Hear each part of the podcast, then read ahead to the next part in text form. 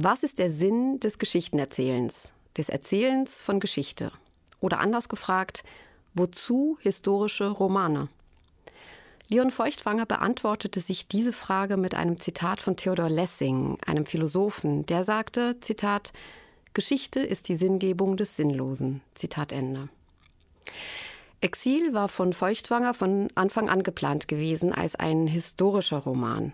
Und er meint damit den Anspruch, eine gewisse Distanz aufzubauen zu der Gegenwart, um sie möglichst umfassend in all ihrer Komplexität beschreiben zu können. Das ist keine leichte Aufgabe, die sich Feuchtwanger da gestellt hat, da er de facto zunächst ohne historische Distanz zu schreiben begann.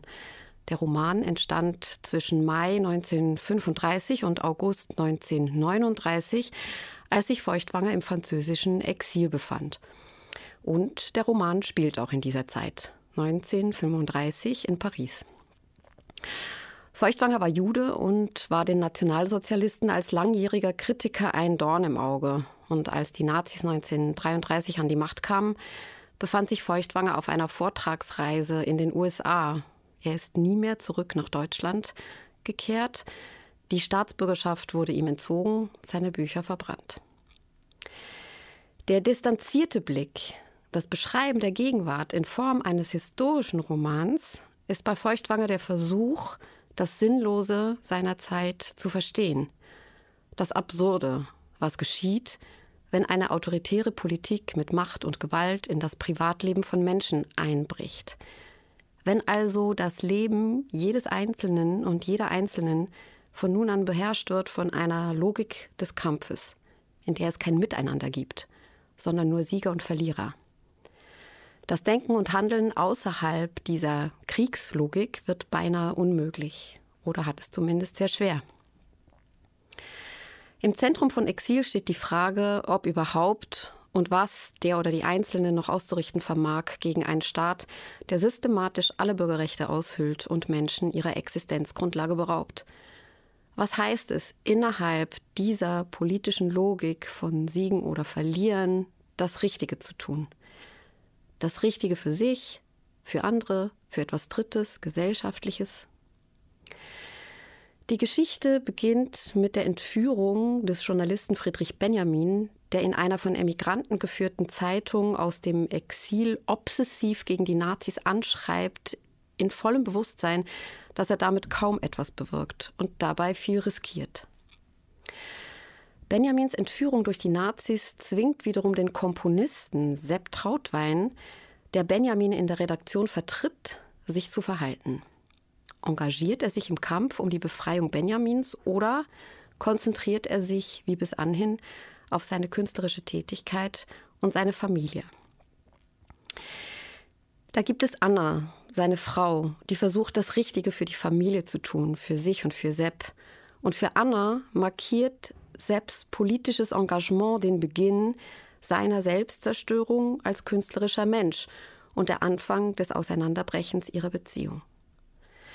Es gibt die Jüdin Lea, die irgendwann nicht mehr verdrängen kann, dass Erich Wiesener, ihr langjähriger Geliebter und Vater ihres Sohnes, nicht nur ideologisch den Nazis nahesteht, sondern allmählich auch anfängt, wie einer zu handeln. Erich Wiesener ist Pariser Korrespondent einer einflussreichen deutschen Zeitung und verschwendet seine Intelligenz darauf, wie er das Richtige für seine Beziehung zu Lea tun kann und gleichzeitig auch für den Erhalt seiner Karriere in Nazi-Deutschland.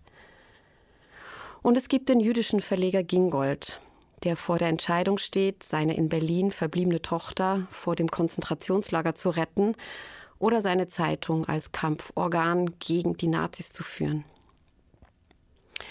Mit dem Komponisten Sepp Trautwein beschreibt Feuchtwanger den Werdegang eines Künstlers und damit in mehr oder weniger verschlüsselter Form die Entwicklung und den Anspruch des eigenen künstlerischen Schaffens in Krisenzeiten. Ein Thema, das in verschiedenen Romanen Feuchtwangers immer wieder auftaucht. Kunst, so Feuchtwanger, hatte in diesen Zeiten mehr zu sein als bloße Kunst, die um ihrer selbst willen bestand, Darin war er sich unter anderem einig mit Bertolt Brecht, mit dem ihn eine jahrelange Freundschaft verband. Kunst war für Feuchtwanger 1935 eine, Zitat, Waffe im Kampf der Vernunft gegen Dummheit und Gewalt, Zitat Ende.